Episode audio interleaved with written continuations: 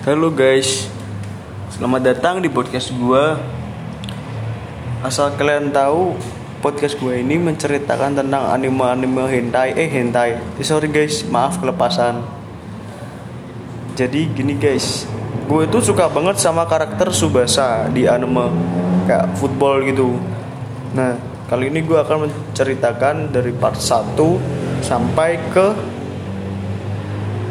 ke berapa ya pokoknya pokoknya yang terakhir lah dari yang Subasa. Nah untuk kalian yang baru saja mendengar podcast saya ini mungkin bisa di follow ya guys. Terima kasih atas atas partisipasinya kepada podcast saya. Wassalamualaikum warahmatullahi wabarakatuh